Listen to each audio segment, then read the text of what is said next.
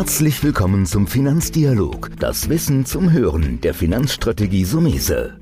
Vermögensaufbau und nachhaltige Strategien zur Geldanlage, das sind unsere Themen. Sie erhalten tiefe Einblicke und wertvolle Insider-Tipps. Schön, dass Sie dabei sind.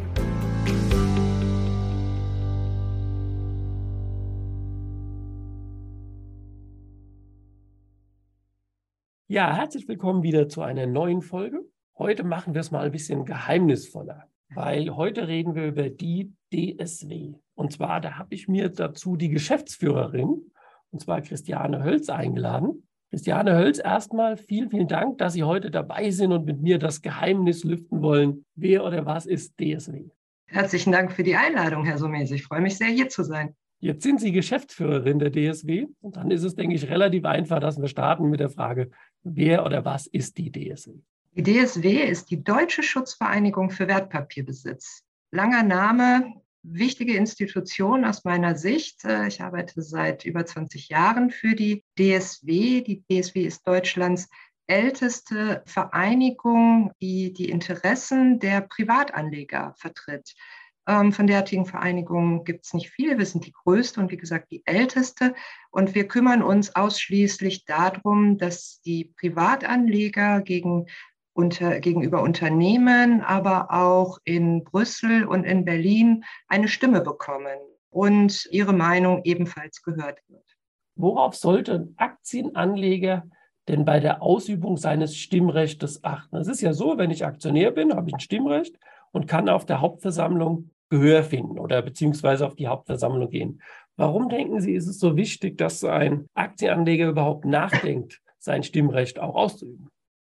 Erstmal, genau das ist das Wichtige. Äh, Aktionäre sind Eigentümer von Unternehmen. Das heißt, anders als Fondsinhaber sind sie Direktanleger und haben eine direkte Einflussmöglichkeit auf das Unternehmen. Dieses Recht sollten Anleger auch wahrnehmen. Es ist ganz entscheidend, denn wir haben äh, in den Unternehmen einen großen Anteil Streubesitzaktionäre, also freie Anleger, die nicht die keine Großaktionäre sind, und viele, viele Privatanleger. Diese Privatanleger auch die haben eine Stimme. Jede Aktie gewährt in Deutschland eine Stimme. Und es gibt auf der Hauptversammlung die wichtigsten Unternehmensentscheidungen zu treffen. Und die Hauptversammlung ist das oberste Organ der Aktiengesellschaft. Und deswegen ist es wichtig und wichtig, dass Anleger dort ihre Meinung auch zu Gehör geben. Mhm. Jetzt haben Sie es ja nochmal gut zusammengefasst. Also Meinung zu Gehör geben ist natürlich, ich gehe selbst auf die Hauptversammlung, habe auch die Möglichkeit, an das Mikrofon zu gehen. Ich persönlich habe das schon mal gemacht, jetzt mal ohne Mikrofon, aber ich war auch schon auf der Hauptversammlung und würde jedem Aktionär da draußen raten, mindestens im Leben eine Hauptversammlung zu benutzen oder beziehungsweise dorthin zu gehen. Jetzt ist es natürlich so, dass man oft das Problem hat, man wohnt jetzt, wie ich jetzt in Mainz, aber die Hauptversammlung ist, in Frank äh, ist jetzt nicht in Frankfurt, sondern in München oder Hamburg. Das genau. ist natürlich aufwendig. Und ich habe so ein bisschen das Gefühl, der eine oder andere sagt dann, naja, gut, dann übe ich mein Stimmrecht nicht aus und dann verfällt es. Aber das ist ja genau das, was Sie versuchen zu sagen, nein, das darfst du nicht. Wir müssen diese eine Bündung machen weil Streubesitz heißt ja, viele Menschen schließen sich zusammen und dann gibt es doch eine Quote. Kann man so ein bisschen sagen, was ihr so durchaus oder mal ein Beispiel bei einer Hauptversammlung geschafft habt zu vertreten, auch an Anteilen, vielleicht um da ein bisschen ein Beispiel und Leben reinzubringen? Ja, das machen wir. Äh, ich will noch mal zwei Schritte zurückgehen. Äh, Sie haben gesagt, Sie waren auf einer Hauptversammlung haben sich das Ganze mal angeguckt. Das ist total entscheidend.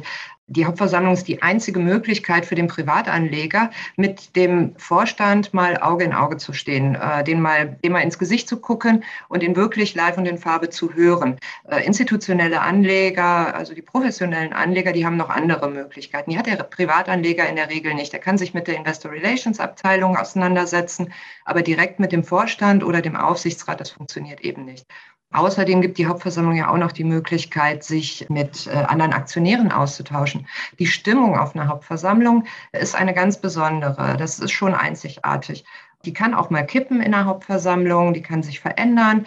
Es ist auf jeden Fall wichtig, wenn man Aktionär ist, sich das einfach mal anzuhören und einfach, wenn es auch nur einmal ist, live und in Farbe dabei zu sein. Aber Sie haben natürlich völlig zu Recht gesagt, ich wohne in Kiel und muss dann in München, habe dann äh, Aktien von einer Münchner Gesellschaft. Da wird das dann schwierig, auf die Hauptversammlung zu gehen, insbesondere weil die äh, Hauptversammlungen auch alle großteilig innerhalb eines gewissen Zeitraums, die meisten so April, Mai, Juni stattfinden. Da knubbeln sich die Termine, das ist alles ein bisschen eng. Das schafft man nicht, wenn man Vollzeit berufstätig ist, schon mal gar nicht. Dafür sind wir da. Die DSW geht auf die Hauptversammlung und äh, übt dort die Stimmrechte aus für die Privatanleger, die uns ihre Stimmrechte übertragen. Wir veröffentlichen im Vorfeld äh, auf unserer Seite äh, www.hauptversammlung.de die Abstimmungsempfehlungen, die wir für die Hauptversammlungen äh, jeweils geben, in der Regel mit einer kurzen Erklärung, wenn wir irgendwo dagegen stimmen. Und dann gehen wir auf die Hauptversammlung, halten dort normalerweise äh, eine Rede. Wir haben jetzt seit ein paar Jahren eine virtu nur virtuelle Hauptversammlung, dann Corona, da ist das Ganze ein bisschen anders gestrickt, kann ich gerne nachher noch was zu erzählen. Aber bei den Präsenzhauptversammlungen, wie wir sie bislang hatten, dann treten wir auf, halten eine kurze Rede, geben eine Einschätzung aus unserer Sicht, wie das abgelaufene Geschäftsjahr gelaufen ist und stellen Fragen zu bestimmten Vorkommnissen oder auch in die Zukunft hinein. Wir sind für Privatanleger, die auf der Hauptversammlung sind, immer da. Äh, wir sind immer ansprechbar. Wir sitzen in der Regel irgendwo vorne. Jeder Aktionär, der auf der Hauptversammlung ist, kann zu uns kommen, kann mit, sich mit uns auch noch austauschen, uns Fragen stellen. Das ist alles überhaupt kein Problem. Ja, und dafür sind wir da. Wir bündeln sozusagen die Stimmen. Und Sie haben gefragt, welche Erfolge wir vorzuweisen haben. Ich pick jetzt mal einen heraus. Äh, ich hatte gerade schon das Thema virtuelle Hauptversammlung angesprochen. Aufgrund von Corona war es ja nicht mehr möglich, sich äh, physisch zu treffen über eine äh, gewisse Zeit. Und da gab es eine Gesetzgebung, eine Übergangsgesetzgebung, wonach auch Aktiengesellschaften die Möglichkeit hatten, die Hauptversammlung ausschließlich virtuell einzuberufen. Das heißt, genau wie wir jetzt vor dem Computer sitzen und miteinander reden, war das bei den Aktiengesellschaften genauso. Das Problem ist, dass das, das habe ich versucht eben schon zu vermitteln, die Hauptversammlung ist ein Diskussionsforum, ein Forum, in dem sich Aktionäre untereinander, aber auch der, die Aktionäre mit der Verwaltung, also Vorstand und Aufsichtsrat, austauschen können. Diese Diskussion ist völlig verloren gegangen über die letzten Jahre, weil die Regelungen äh, für die virtuelle Hauptversammlung so ausgestaltet waren, dass Fragen im Vorfeld gestellt werden mussten, dann in der Hauptversammlung beantwortet wurden. Aber es war keine, man konnte kaum Diskussionsbeiträge bringen. Die Fragen, wie gesagt, wurden im Vor, mussten im Vorfeld eingereicht werden. Auf aktuelle Informationen konnte man nicht mehr reagieren. Das war alles sehr misslich. Die Bundesregierung hat nachgebessert. Das Gesetz, was es dazu jetzt gibt für die virtuelle Hauptversammlung, die wir in Zukunft haben werden, ist ein bisschen besser geworden. Aber es haben bereits im vergangenen Jahr, nee, in diesem Jahr, einige und im vergangenen Jahr einige Unternehmen versucht, in der Hauptversammlung, in der Satzung festschreiben zu lassen, dass sie auch künftig eine virtuelle Hauptversammlung durchführen können. Da haben wir gesagt, das finden wir nicht gut. Wir haben ja noch gar kein richtiges Gesetz bisher und ähm, wir wollen diese virtuelle Hauptversammlung eigentlich auch gar nicht, weil uns, wie gesagt, Dialog und Diskussion verloren gehen. Dann haben wir in 2021 bei der Deutschen Telekom einen Gegenantrag, einen, einen Aktionärsantrag gestellt und haben gesagt, wir möchten das so nicht. Wir möchten nicht, dass ihr die virtuelle Hauptversammlung in der Satzung niederschreibt. Die Deutsche Telekom hat einen relativ stabilen Großaktionär, den Bund, der einen Großteil der Aktien hält. Und nichtsdestotrotz haben wir in der Hauptversammlung knapp unter 50 Prozent der Stimmen für unseren Antrag bekommen. Das heißt, alle freien Aktionäre haben sozusagen mit uns gegen die virtuelle Hauptversammlung gestimmt, was für uns ein sehr, sehr schönes Zeichen war.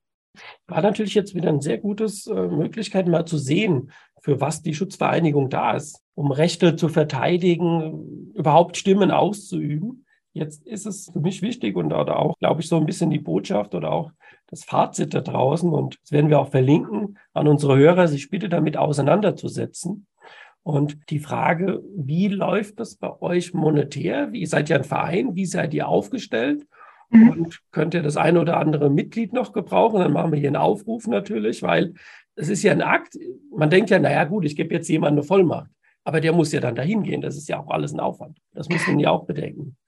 Das ist ein Riesenaufwand, ja, genau. Wie finanzieren wir uns? Äh, wir finanzieren uns über Mitgliederbeiträge. Und von daher können wir Mitglieder immer sehr, sehr gut gebrauchen. Und ich glaube, es ist auch wichtig, die Aktionärsdemokratie in Deutschland zu stärken. Anders als in zum Beispiel in den nordischen Ländern, in Schweden oder Finnland, ist der Anteil, der Aktionärsanteil in Deutschland zwar in den letzten zwei Jahren gestiegen, aber immer noch auf einem äh, wirklich niedrigen Niveau. Dafür kämpfen wir, dass dieser, ähm, dass das Aktionariat in Deutschland steigt. Wir möchten die Aktienkultur in Deutschland wirklich populärer machen. Für uns ist es ganz wichtig, die Aktienanlage ist eine Langfristanlage. Und das Beste, was man für die Altersvorsorge langfristig gesehen tun kann. So, wir finanzieren uns über Mitgliedsbeiträge. Wir sind ein privater Verein. Und Sie haben es gesagt, es ist ein relativ großer Aufwand. Wir besuchen im Jahr rund 600 Hauptversammlungen mit ehrenamtlichen Sprechern. Wir haben etwa glaube 60 äh, Ehrenamtler, die für uns tätig sind und die in ganz Deutschland und teilweise auch in äh, Europa für uns Hauptversammlungen besuchen. Und auch wenn die äh, Kolleginnen und Kollegen ehrenamtlich tätig sind, ist das natürlich, äh, fallen natürlich immer Reisekosten an. Es ist, es ist ein Kostenblock. Das muss man einfach sehen. Es ist zeitaufwendig. Wir versuchen vorher mit dem Vorstand oder dem Aufsichtsrat auch zu reden.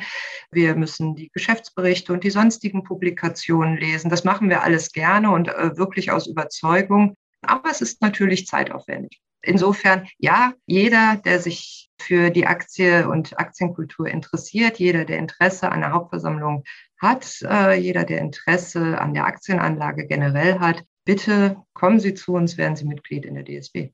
Das ist doch quasi schon mal ein fast perfektes Schlusswort für den Podcast. Würde aber trotzdem sagen, wir machen heute ganz Schluss, weil ich gesehen habe, dass die Mitgliedschaft im DSW natürlich noch weitere Vorteile bringt.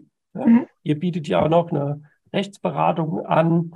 Ihr habt noch ein Magazin, das mit ist, Seminare, Aktienforen. Ich will jetzt gar nicht alles auflesen, aber ich will unsere Hörer da draußen sagen, also wer Einzelaktien kauft, hält und sich damit beschäftigt, der hat hier eine gute Möglichkeit, beim DSW im Prinzip ja Unterstützung, einen Partner zu finden. Und ich glaube, dass es eine sehr lohnenswerte Investition in Ihre Mitgliedschaft ist wir machen das auch nicht nur für Aktionäre. Ne? Also wir machen, wir machen ganz viel ähm, für an, an Mitgliederberatung. Also ich sage jetzt mal, Sie haben Fondsanteile und aus irgendeinem Grund gibt es Probleme mit dem Fonds oder es gibt Probleme mit der Anlageberatung etc. Machen unheimlich viel, ähm, haben unheimlich viel Anfragen in Sachen Steuern, die wir versuchen zu beantworten. Also wir machen eine kostenlose Erstberatung, rechtliche Erstberatung, steuerliche Erstberatung. Wir haben Checklisten auf unserer Webseite für Neuanleger, für Fondsanleger, für Leute, die vielleicht an Specs interessiert sind. Also wir haben einen ganzen Strauß an Sachen für unsere Mitglieder, in denen wir versuchen, denen zu helfen. Ja, das habe ich auch gesehen. Deswegen habe ich gesagt, müssen wir am Schluss nochmal eine Lanze auch dafür brechen, dass ihr unheimlich viel macht. Wie gesagt, für die Aktienkultur und auch somit für die Mitglieder. Ist auf herzlichen Dank, dass Sie heute mit bei uns dabei waren. Herzlichen Dank für die Einladung, Herr Sumese. Das war der Finanzdialog, das Wissen zum Hören der Finanzstrategie Sumese. Natürlich ist dieser Podcast keine Anlageempfehlung, denn jede Anlageentscheidung muss individuell getroffen werden. Idealerweise ist sie Teil einer ganzheitlichen Strategie, die exakt zu Ihnen passt. Dazu müssten wir uns persönlich kennenlernen. Besuchen Sie uns auf sumese.de